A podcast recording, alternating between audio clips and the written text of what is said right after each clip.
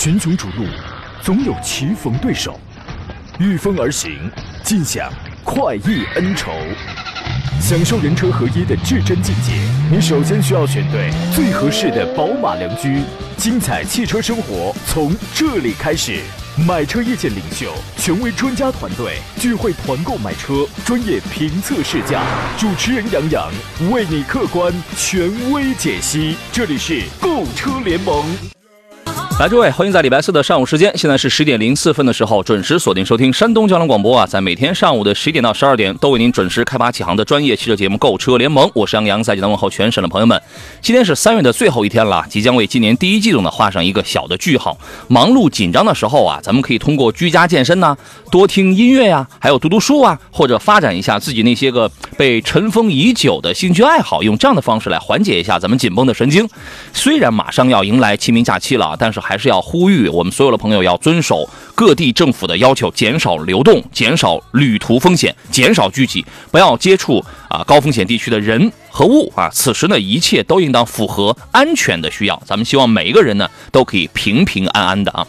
今天节目呢，咱们讨论一下您各自关心的那些个选车、买车以及二手车方面的问题，诸如此般的各种问题，你有两路直播间的热线电话可以直接咨询，号码是零五三幺八二九二六零六零或零五三幺八二九二七零七零。那么您可以直接来提问。另外呢，还有多种网络互动方式，您可以在山东交广的微信公众号里面选择收听、收看我此刻的音频与视频的双重直播，可以发送文字问题。抖音号此刻搜索“杨洋侃车”，第一个“杨”是木字旁，第二个“杨”是提手旁，单人旁侃大山的侃。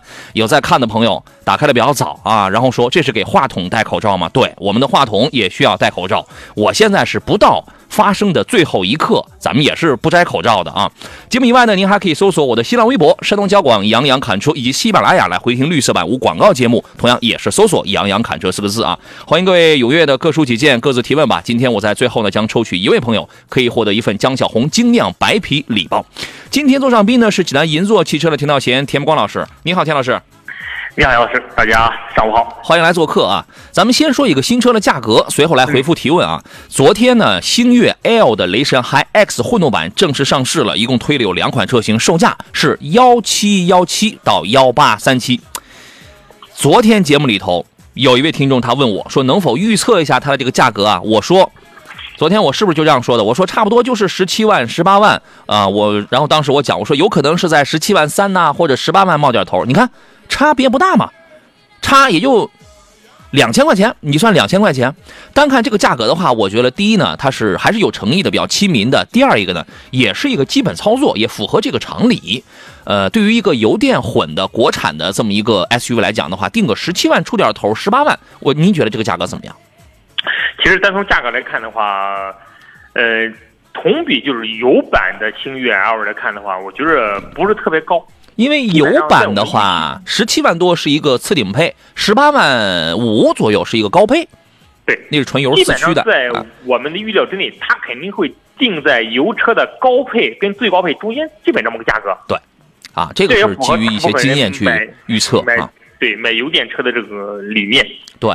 是这意思，然后呢，外观方面呢，这个车跟燃油版的几乎百分之九十八是完全一样的。但是呢，你比如说，你看它那个中网，还有呃流光的徽标设计，还是能看出有一些差距来嘛。内饰方面也跟燃油版是百分之九十八是一样的，只不过它用了一个全新的蓝白的这种配色，因为它是个新能源嘛。IMAX 三连屏，这是这个车舱内的一个视觉冲击的方面的亮点。它有三个十二点三英寸的屏幕组合起来，长度是接近一米左右的。到时候咱们就要看它每块屏幕中间有没有那个黑。黑色的缝隙叫黑色的，我们叫空白区域吧。这个到时候咱们要看一下，用的是吉利，不再用那个什么极客系统了。车机用的是吉利的银河 OS 系统。那么这套系统实际上在很多的小车型上也都早就换装了，芯片高通的八幺五五。支持远程的 FOTA 升级啊，常用的什么车联网、语音控制它也都有。它为什么有人可能会觉得十七万、十八万还是要贵一点？那么它为什么会卖的？就是其实按我来讲的话，这个价格已经是不贵了。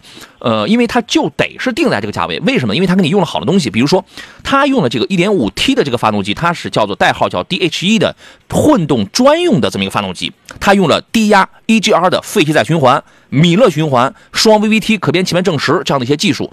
导致这个发动机虽然排量不大，但是它的热效率，因为它主要是为了要省油，它的热效率已经达到目前量产车的最高成绩百分之四十三点三二。而且官方说我能达到百分之四十的这个节油率，所以这个它是用了一个比较好的技术。另外呢，它那个 DHT Pro 的这个变速器是跟两个电机相连啊，其中有一个 GM 电机就是 P1 一号 P1 电机是跟发动机连接的，主要是用来发电的，它随时随地都是在发电。二号电机叫 TM 电机，就是 P2，它是来负责驱动车辆的。它的内部集成了三个档位，叫三档 DHT，这也是全球首个量产三档混动变速箱的这么一个车。其他的，你看比亚迪有很多是单档的，呃，摩卡 PHEV 插电混那个是两档的，对吧？一档跟二档，二档的那都很少，一档的这个是最多的。所以说，从这个技术上去讲的话，然后你再回到。它的豪华的配置啊，包括它的节油性，再回到它的这个一些呃外观啊，就是这种状态上去讲，十七十八万，这是个标准动作。据说这个变速器可以自适应去学习二十种智能驾驶模式，能在啊 EV 串联并联。就是直驱啊，之间去进行一个电脑自动选择一个最经济的模式去进行驱动啊，而且还支持全全速域的这个并联，油耗每百公里四点三升啊，实际表现怎么样？咱们要拿到实车测试之后才能够肯定啊，官方的这个说法是靠谱了。竞品都会有谁呢？田老师，这个车的竞品，你看我们有罗列一下国内的这些跟吉利在一起的这种车型，哎。基本也是一些国产品牌，是吧？对，长安的车型。嗯，长安的 UNI-K IDD 纯电跑一百一百三，是不是？对，呃，这个车型我觉得可能跟它的竞争可能是最佳直接的。还有比亚迪的那个宋 Plus DM-i，我觉得这个这个也算的。但 DM-i 跟它的车型还有一大的区别于什么？DM-i 的车型相对它来说，这种混动车型来说的话，它更加的经济，更省油。嗯，它是。所以说，它俩能错开一定的竞争对手，错开一定的用户。用户群还是还是不太一样，工作方式不太一样。对，先期发布的这个是不需要插电的，UNI-K 的 IDD，包括有人可能会说，魏派的那个拿铁单电机的拿铁 D DHT，还有这个比亚迪宋 Plus，这个是要插电，这是在工作原理方面会有会有不一样。雷神 HiX 后边也有插电的，有纯电能跑一百公里的超级混动插电。纯电能跑两百公里的，它也有，但那个价格它就不是现在这个价格了。所以说呢，这些车大家有兴趣的话，您都可以去关注一下。有能充电的，有能有这个呃不需要去这个充电的啊，是吧？您自个儿去关注一下啊。还有一个车呢，蓝图的梦想家，四月七号会开始预售，有可能啊，现在预测呢可能会卖四十万左右，所以这个价格受到了一些网友的这个不太理解啊。说呢，有网友评论说，一上来起步价就弄一个四十左右啊，你看人家 G L 八都没你这么嚣张。蓝图福瑞呢，它的一个主要卖点是什么呢？就是豪华，这是蓝图旗下的首款 MPV，原来是本来是要。在四月七号上市的，但是现在由于疫情的影响嘛，改为四月七号启动一个预售。它有增程版，也有这个纯电版，它有两个动力，而且后期可能会出，比如说是四座啊，还是几座这种叫定制版。这个车挺大的，五米三的车长，三米二的轴距，它是一个大型 MPV。而且普通版给你配一个七座，二加二加三的这种布局，第二排座椅还配了什么充足的滑轨的行程，前后我看那个滑的距离还挺长的。第二排座椅用欧盟婴儿级别的这个仿制品。应该要突出一个环保这种状态啊，然后呢，动力方面呢是用这个增程，增程发动机的最大净功率是九十五千瓦，前后驱动电机的峰值功率是一百三和一百六十千瓦，纯电版零到一百的加速时间是五秒九。啊，而且呢像全系标配什么空气悬架呀、自适应调整啊，还有拥有魔毯功能和 CDC，CDC 是一个呃类似于电磁减震悬架了这么一小这么一个技术，内饰的做工这块非常豪华，三连屏。三块十二点三英寸的屏幕，华为的 HiCar，而且整个的座椅那个材质啊、厚度啊、包裹性，因为这个车它就是要走这个豪华路线的，跟它一样，在国产 MPV 当中要去走豪华路线的还有谁啊？红旗，红旗今年也会出它的高端 MPV 啊，是不是卖？我觉得红旗那个应该是三十多万起，还有魏派也会出一个，腾势也会出 MPV 是吧？您对于这个市场怎么看？包括它的这个定价，您觉得高不高？其实，首先我觉得这个定价先不说哈，因为我有可能他以四十万这种噱头，有可能是为了博取大家眼球。哎，先博一个眼球是吧？对，很有可能是为了博大家吸引力、关注度。真正上市的时候，他可能我觉得定四十万以上的可能性，我觉得不是很大。嗯。主要大家现在，我觉得先说配置肯定是非常好了，车型的应该有东西它肯定都有了。嗯。但是无非现在大家对蓝图品牌的信心，你需要去提升。对，这个牌子。可能很多人一说蓝图，哎，蓝图什么品牌？可能不认识。对，不认识。我花三四十万我去买这个车吗？对，可能会有用户去买，但是更多的用户，我觉得他应该树立蓝图品牌在大家心目中的信这种信心，就像我红旗品牌啊，就像长城的魏一样，嗯慢慢慢慢树立起品牌来之后，你的这样你品控做的不错，加上你在对纯电这种 DMI 当中你有独到的东西，嗯你即使卖四十万，你车好，老百姓也会去买账。嗯，车出来之后啊，如果它真的非常的豪华的话，因为，呃，它总要占一头。如果它非常豪华的话，确实会影响一波消费者。我不愿意去买那个街车的什么 GL 八什么那样的东西，我就想要一个增程或者是纯电的，因为我觉得，因为纯电以后，你不能说它是个大的趋势吧，反正就是会越来越多吧。起码增程呢也是个插电的，它是跟电是沾上边的了，对不对？安静、舒服、快，品质感好，同时还能省点儿是吧？心中有梦说杨老师杨老师好，田老师好，最近油价了解吗？了解呀，今天不就又涨了，九十二号是涨了九分钱吗？又涨了九分钱啊，对吧？昨天我们也说过这个情况。周玲玲说杨放假没法回青岛了吧？对我严格响应这个政府的号召啊。我们继续回到节目当中来。有朋友说，这次这次调整不是说是降价吗？没有，因为这次的这个变化速率是一个正值啊，所以下一回没准就能降价了啊。来，各位遇到了选车、买车的问题，欢迎各位跟我们来进行探讨啊。刚才我们抖音直播间有朋友问的是昂克旗跟领克零九该怎么去选择？这个呀，首先您得算算您准备要出多少钱。它不是一个钱的事儿吗？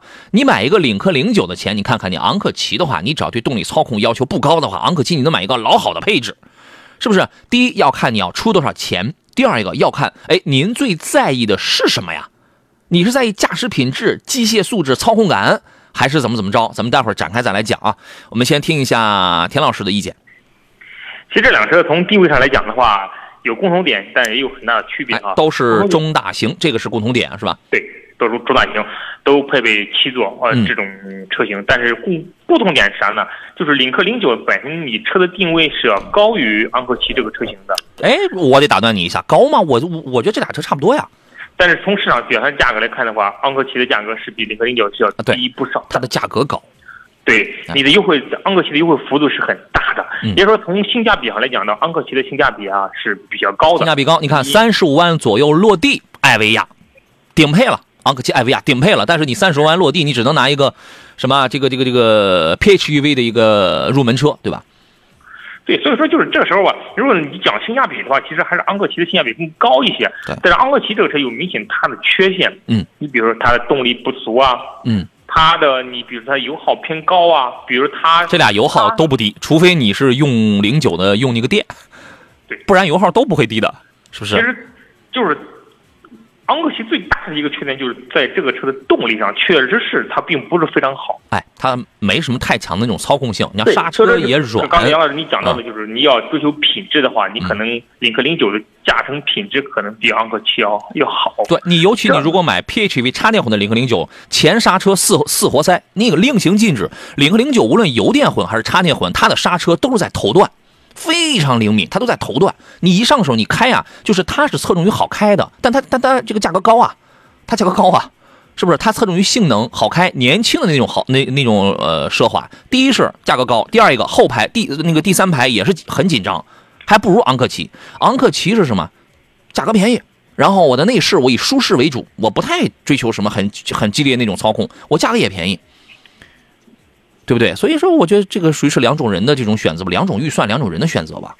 您觉得对？，你要看你的预算在多少。如果你的预算就是二十三四万、二十四五万想买台车，嗯，老实巴交买买昂克旗就可以了，对你只能买昂克旗，你也不用去购领克零九。为什么？你购到你也只能买到它入门级的产品，对，配置呢肯定也赶不上昂克旗好。没错。而且呢，这个年龄段分的我觉得分的比较清晰。嗯，买领克零九的，我觉得大部分应该是四十岁以里的这种，哎，偏年轻，嗯，但是买昂克旗的大部分应该，我觉得应该跨到五十岁左右整个。哎，没有啊，没有啊，我一我一朋友我一朋友人，我一朋友人也不到四十岁啊，人家也那个什么，嗯。昂克旗，啊，对啊，就是还是每个人他的家庭需要，他的性格呀，他的对驾驶这方面的需要什么，他会存在一些不一样，对吧？就这意思。反正这个是最主要的区别，聊的已经很细了，您自个儿去挑一挑。惠福乌龟说，看着杨老师排队做核酸，啊，你从哪儿看到的？对啊，我们现在一个礼拜做好几次核酸，非常严格。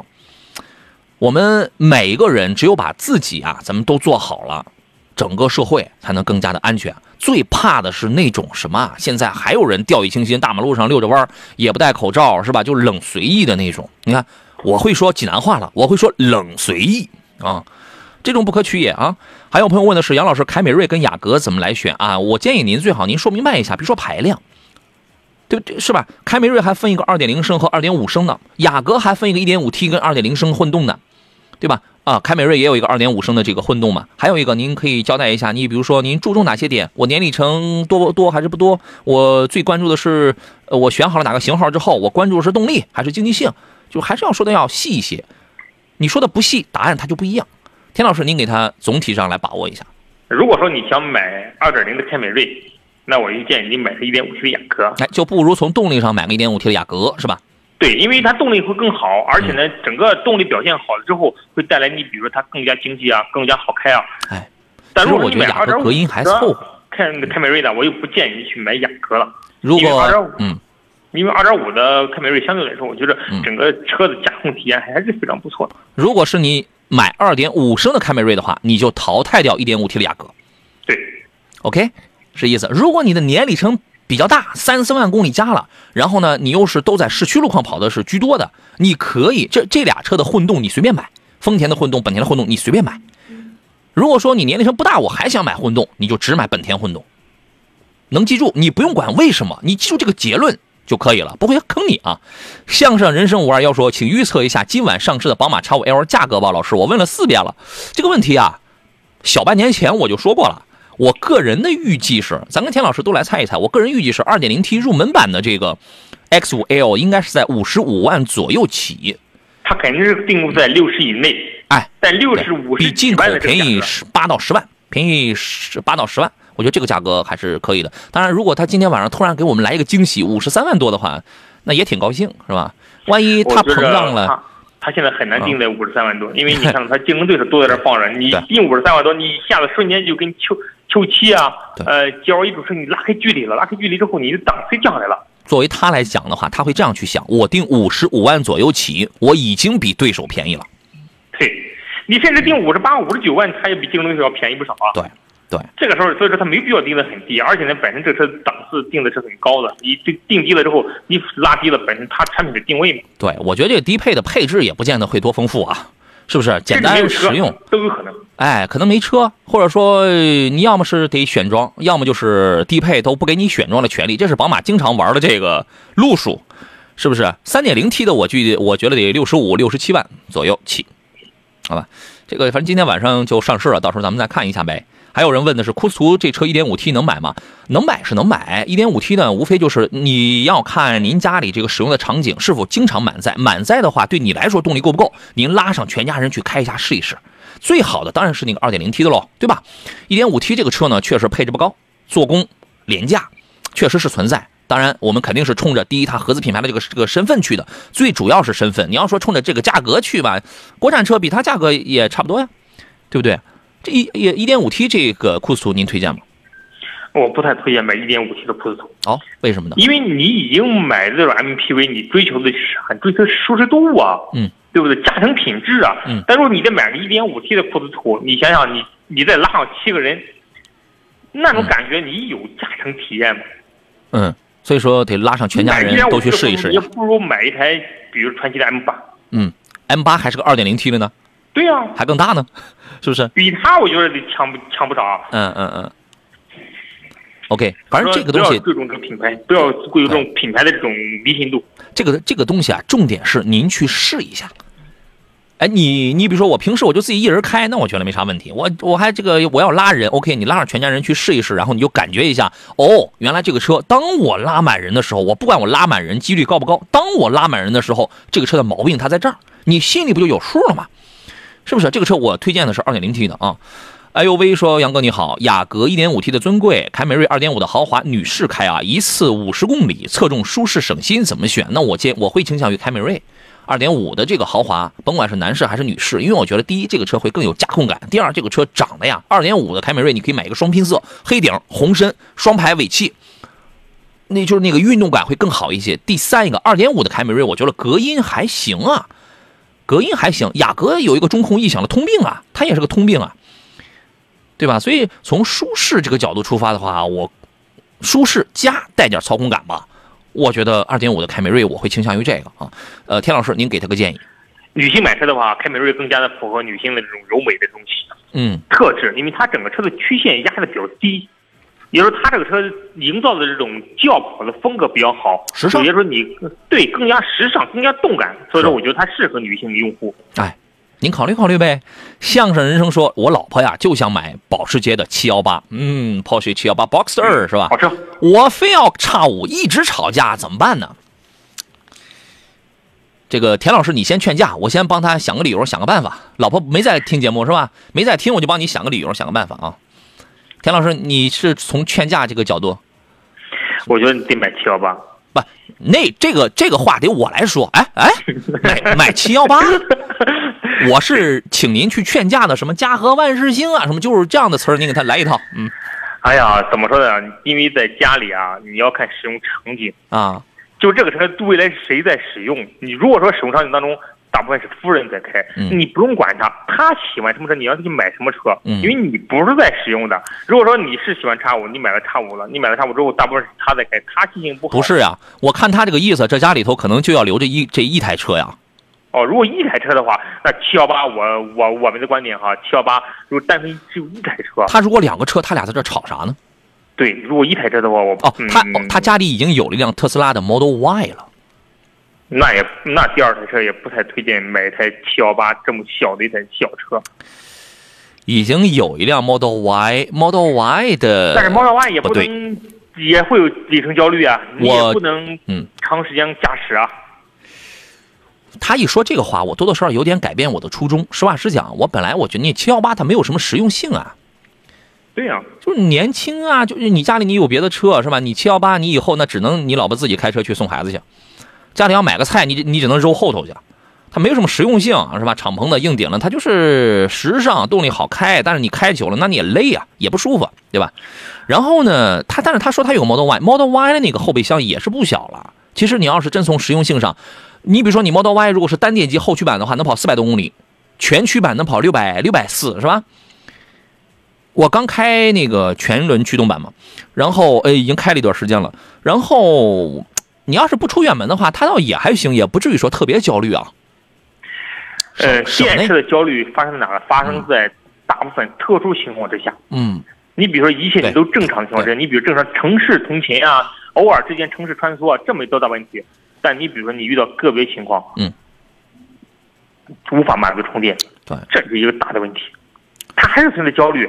嗯嗯嗯，我觉得从使用场景上去讲，一台 X 五 L 的这个实用性确实比七幺八这样的小车要好太多了，要好太多如。果说你家里有台七幺有台叉五这样的大车型，你再配上一些电动车，嗯这两个组合是很多家庭当中现在两台车家庭当中非常好的选择。这个组合绝对没有毛病，嗯，它不花哨，绝对没毛病。日常通勤啊，你比如说我日常通勤开 Model Y，正哎常我要就是外出的需求啊，我开一台叉五 L，嗯、完全满足全家的需求，而且能达到经济化最省的这种状态。对，Model Y 跟这个燃油的 X 五 L 的驾驶感受是铁定铁定是不一样的，因为 Model Y 的这个你是这个车主，你自己应该很明白，它的那个底盘是说实话是没有那种传统豪华车调教的那种高级感的，那个滤震、那个舒适它是没有的，咚咚跳，很颠，对吧？它要的是那种赤裸裸的直接跟运动。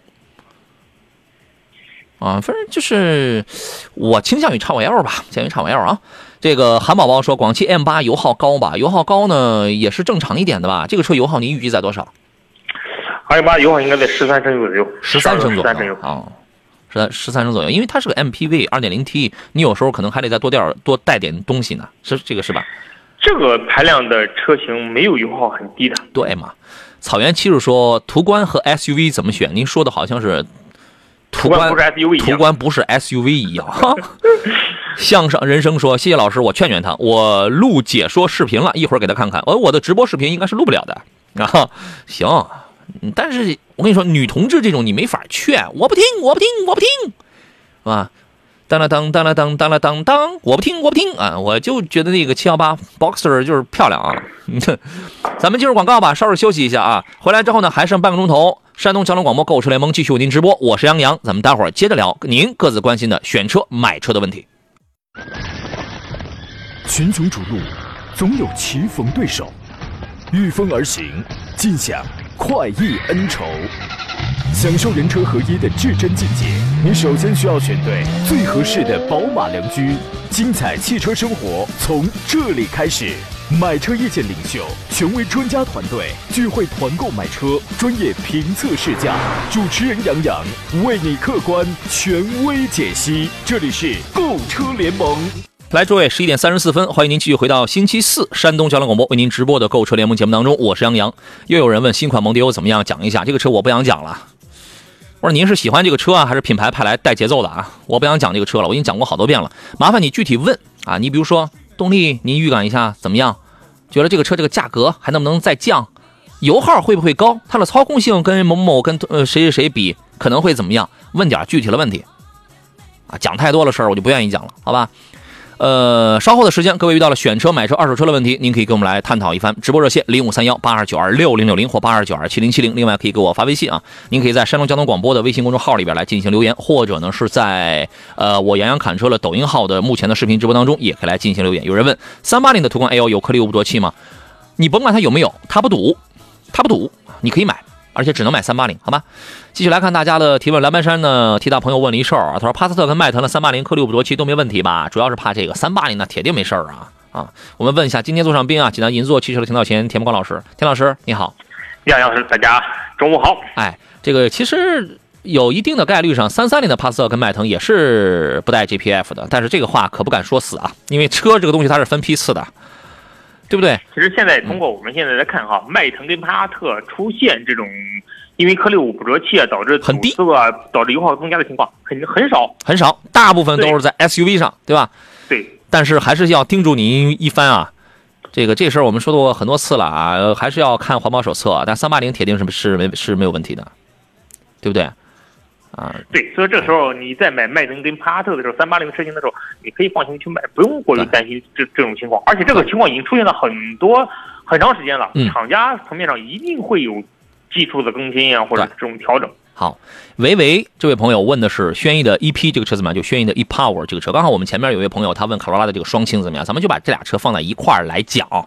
你如果想考虑，我不知道现在我呃，如果我要干网约车，要符合一个什么样的条件啊？就是如果你的年里程，咱们就说年里程大吧。如果你年里程非常大，而且你又非常的注重经济性的话，你买轩逸的 ePower。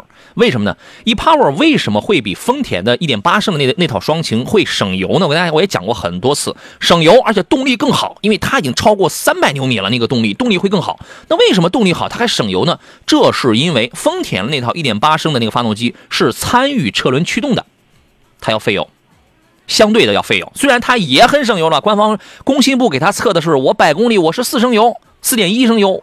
已经很省油了，对吧？但是 ePower 比它更省油，这是为什么？ePower 的那个1.2升的发动机是从来它就不参与推呃这个车轮驱动的，它只是用来发电，所以你不要管它电池电瓶小不小，都是个位数的千瓦时的这个，因为它足够来使用。从你打着火的一瞬间，这个1.2升的发动机它就是只负责发电，电车能不快吗？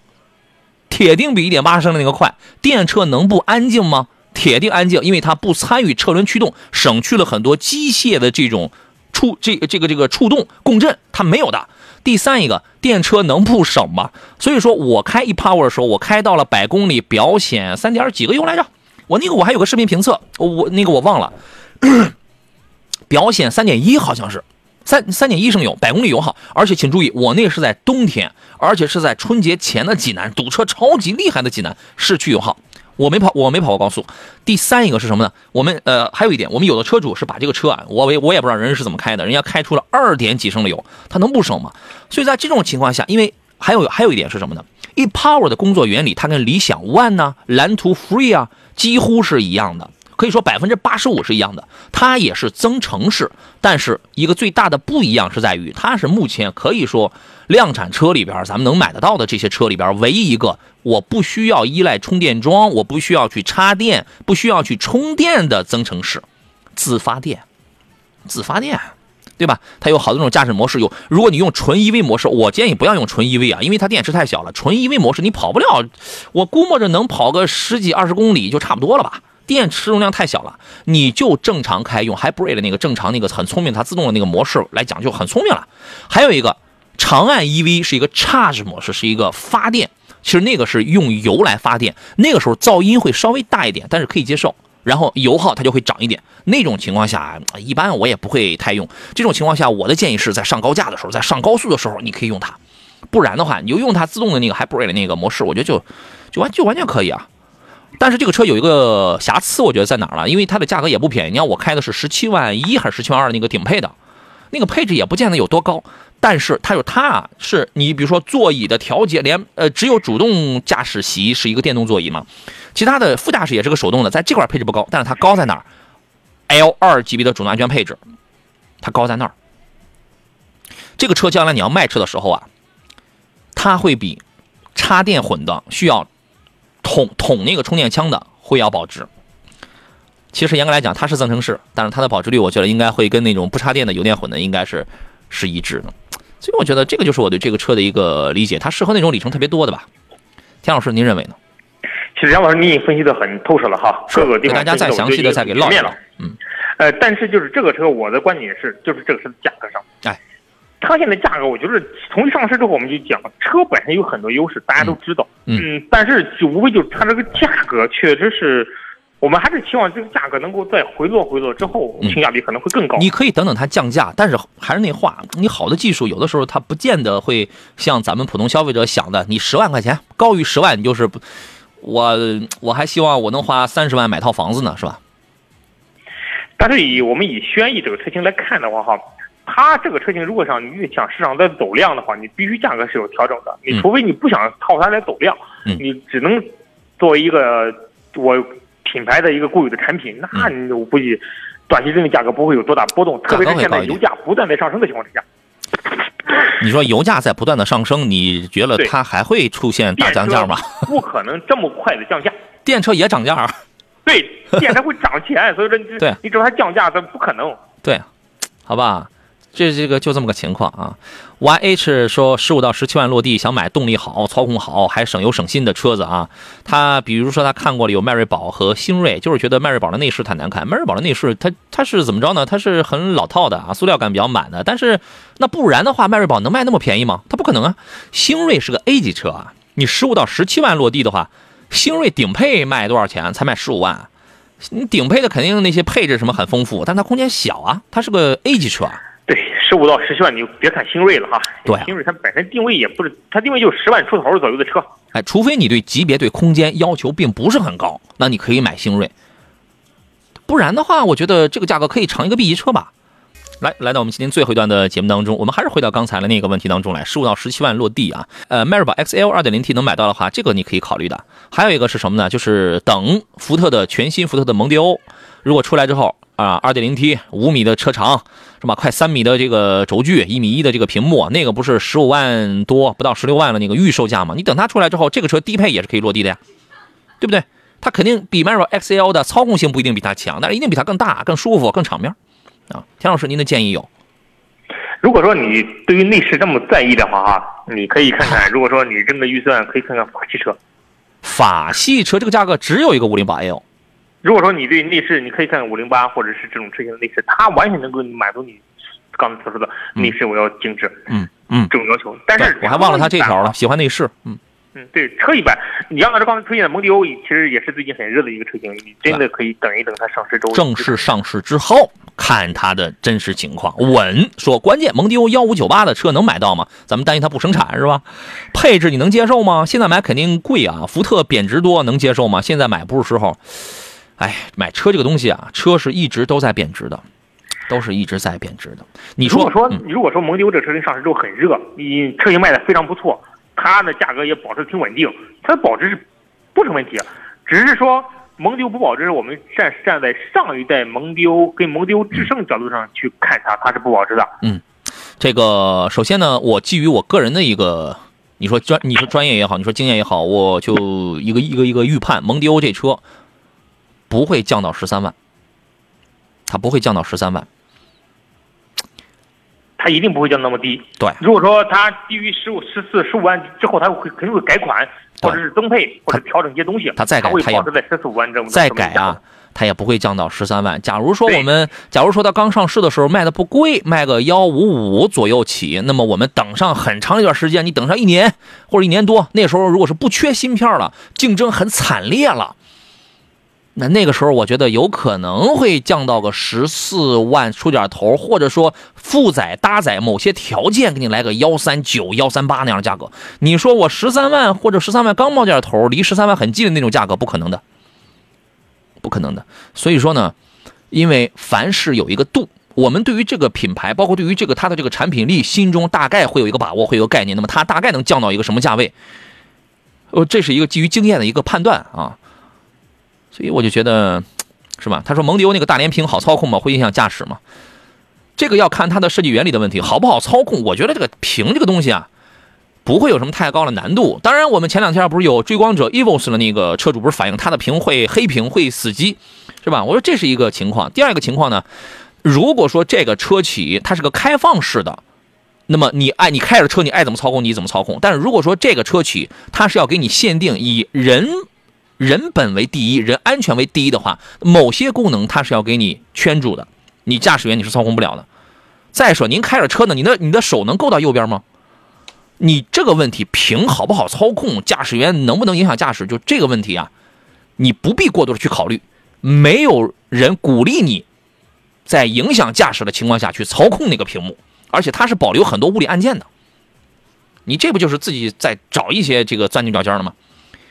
你以为那个一米一的大屏那是留给你的？不是啊，那是那那个是给副驾驶的。等着吧。大海问了一个二零一一年五月份的沃尔沃 X 呃 XC 九零，二零零六年的帕萨特二点八升的，二点八，一点八还是二点八？二零零六年的帕萨特吗？那时候有二点八吗？你二零零六年是有有一点八呢，有一点八的。嗯，那时候 B 五啊什么的，就是就是那种。它那是最早那一代原原头原定的那种。对，呃，这是两个车啊，问还能卖，应该是卖吧？卖多少钱呢？零六年的帕萨特，零六年帕萨特现在卖它干啥呢？你卖它也卖不了多少钱去了。嗯，现在基本上今年两审，马上过二十年了啊，二十年了哈，到不了二十年哈，现在 十五六年，十五六年。现在卖的话几千块钱吧，也就是哦五六千块钱，七八千，我七八千块买上我也有五六千块钱。如果说家里有人能能用这个车，最好给他用着啊，再卖因为不值钱了，没有必要再卖了。嗯嗯嗯，然后前面那个叉 C 九零呢？他哪年的叉 C 九零？一一年五月份的叉 C 九零。哪年的？就一一年。一一年。嗯。我看这么老的车型呢，他是想买这个车吗？不知道呢。他说还能买多少钱？咱不知道他要买还是要卖的。你如果说哈，叉 C 九零到这个年限的车型了，我建议大家是不要再买这种车型了。嗯。因为这个车型属于就是我们知道欧洲车一旦到到了这个年龄之后，它都属于就是产品的。末期了，就是很多东西，第一，你油耗特别高，你要修车费用特别贵，是，没必要买的。哦，不对，零六年的时候还真有二，还真有二点八的，还真有二二点八升 V 六的那个发动机呢，还真有。有有有有是有的，卖也是得将近三十万的。对。说完了是吧？这两个价格。对，兄我不太建议。如果说，如果说你非要买，你如果你非要买的话，它哎呀，一一年的车型的话，当时买的话不便宜的这个车。对，好吧。嗯，大约参考价格吧，参考价格七六六万五到六七万块钱吧，基本就这种价。他是要卖啊，他是要卖，反正刚才就就那两价格，你要那卖卖也基本保留在这个六七万这嗯这么个价格吧。行，平安是福是青岛的朋友，他说昨天跟几个朋友聊电车，他们都说是省了油钱了，但是几年后用省的油钱就得买电瓶了，还是买油车好，说说呗。所以你看啊，我为什么在聊什么插电混啊，在聊电动车的时候，我都会说一话。其实我说那话就是跟朋友私下聊天那个语气是一样的，就是你在意的是什么呀？人是不一样的。有人在意的是我的驾驶品质，我的科技感，尤其是驾驶品质这块省不省的吧？那是一个附加的。而有的人他就要他算的是钱，这是我们不同的人去选电动车的是一有一些不一样的出发点，真的是这样的。呃，是这样啊，我先我我先听一下田老师的观点。呃，这是一个很多人在买油车、买电车当中现在犹豫的地方。嗯。我到底买油车还是买电车？买他说这个观点一定程度上也是对的。对，可能短期省，长期之后，我可能省不了多少钱。但是现在不都有八年十二万公里的这个质保吗？所以说就是我觉得你要你想开多少年吧你？对，你要看厂家的给你提供的质保，至少八年十二万。对，如果说你八年十二万公里，这个时候如果说我开我到八年我开不到十二万公里，还不换啊？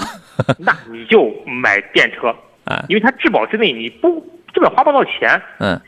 而且随着现在国家形势看的话，电池的保值率越来越好，越来越好。它是一个从一开始的不好到后来慢慢的会好一点哈。哎，我记得八年以后一提电池，大家一面对电池都不知道出多少钱。对，八年以后啊，现在没法说。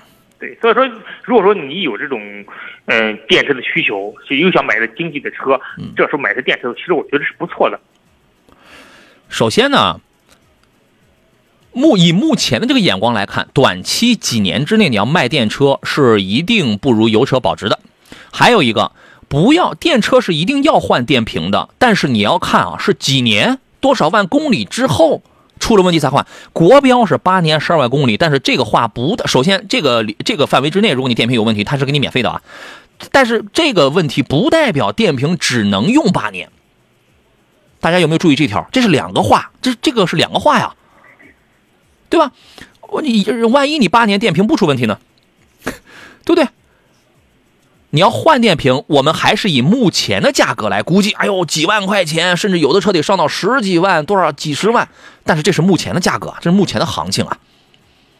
还有，再结合我刚才前面说，就是这种朋友吧，都是那种接地气的啊，就是算钱算的比较那个啥一些。但是您忘了，这个电瓶可不是让你一年两年就换的。它不会低于八年十二万公里。现在这八年十二万是一个国标，你再不记得还有个八年十五万、八年十六万公里、八年十九点二万公里，甚至是免是终生的嘞。你得考虑一下这些点。哦，我是这样想的，嗯，您自个儿琢磨琢磨吧。还还是那话，不一样的人啊，他会有一些不一样的出发点吧，好不好？咔嚓咔嚓，问的是极客零零幺啊，魏版的双电机跟小鹏 P7 的性能版该怎么来选？零零幺你现在有地方买吗？您说说这俩车吧，您觉得怎么样？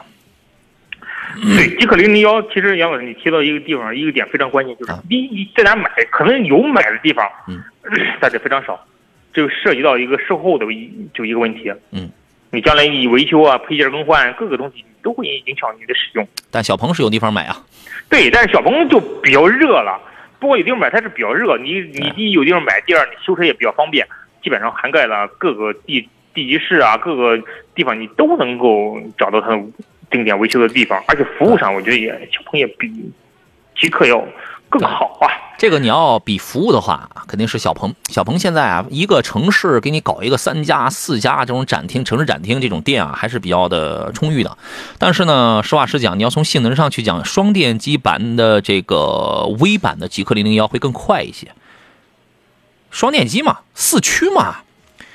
对不对？你那个性能版还是一个单电机后驱嘛，所以它会更快一些，前面这个会更快一些。而且从这个质保上去讲啊，零零幺虽然现在我我都不知道去从哪儿去买，从哪儿享受售后服务，但是官方说的我是首任车主是不限年限、不限里程这种质保的，对吧？小鹏是一个八年十五万公里的电池质保，你是不限里程，你你你你不限时间，但也有条件。你你这个车一放呀，放好几个月，一放放好几个月，一年当中一年十二个月。你你开车俩月、十个月放在那儿等，你等配件、等维修也是个问题啊，也是有条件。从车风上去讲呢，极氪零零幺、Zeekr 零零幺是一是一种叫做 Shooting Brake 列装版 Shooting Brake，就是那种车风。我一开始我觉得那个车挺漂亮的，但是后来呢，因为看领克的车看的太多了，我觉得那个前脸为什么不再跟领克区别再大一些呢？其实就是领克的前脸。拉拉长一个东西，反正这个东西可能你选一个特别的颜色吧，会让你有点新鲜感。但是你你比如说我在这个济南的某一商场，我曾经好久了，我我见摆一台红色的，我觉得当我看到那个实车的时候，觉得并没有像我之前印象当中那那么的惊艳，它太领克了，它太领。其实这个车原来就是领克的 Zero Concept，后来成立一个新品牌叫做 Zeekr，把领克这个车本来是要给领克卖的，后来又拿到这个 Zeekr 家里边去了。你看，吉利家里现在有 Polestar、吉星啊，还有还有什么几何？好家伙，它品牌太多了。然后呢，你要实在想买的话，就可以买一个什么那种灰色的、太灰的什么那种那种感觉，看上去还挺惊艳。因为小鹏 P7 这种车在路上你会见到很多，见到最夸张的是那种绿色的，不然就是那种珍珠白漆的，或者是那种太灰的。反正从从性能上去讲，Zeekr 会好一些，好吧？你就你考虑一下这个东西啊。稳说十年啊，油涨到三十块一升，换什么电池都行啊。希望别那么贵啊。十年油可能有真是，我觉得这个价格还十年呢。二零可能油好多地方都买不到了。二零二五年，你有在在在很多的汽车品牌里边，你就只能去买那种已经早就生产出来的油车了。它可它很有可能就不会给你再生产新的研发的纯油车了。对，是不是？就这意思嘛。啊，少林野老说杨哥好，我二零一一年的手动挡的宝来跑到一百二，方向盘抖得厉害，还有修的必要吗？你要还开的话，你就可以修一修啊。您觉得呢？哪年的？一一年的，一一年的宝来啊，你当然一的宝当然有必要修的必要了，修啊，宝来又不老。对啊，为什么不修啊？对啊，你要卖的话，你可以不修。高速抖这问题又不是大问题，无非就是底盘件或者或或轮胎件的问题嘛。对，好吧，就这意思啊。呃，然后最后一个问题，有人问君威怎么样？家用选 1.5T 还是 2.0T 啊？我觉得张要是普通家用的话，不用花那么多钱，哎，买个146、148 1.5T 的就挺好了。对这个车，您还浪费那么多钱干嘛呢？啊，今天节目咱们到这儿了，再次感谢田老师来做客，咱们就下期节目再会不？好，下期再见。好嘞，再见。稍后我将在我的抖音直播间里来挑出我们今天的一份江小红精酿白啤礼包，今天从我的抖音号当中来这个送啊。呃，我是杨洋，结束今天的直播，再次感谢诸位的聆听，明天上午的十一点咱们准时再见。山东交通广播购车联盟，明天见。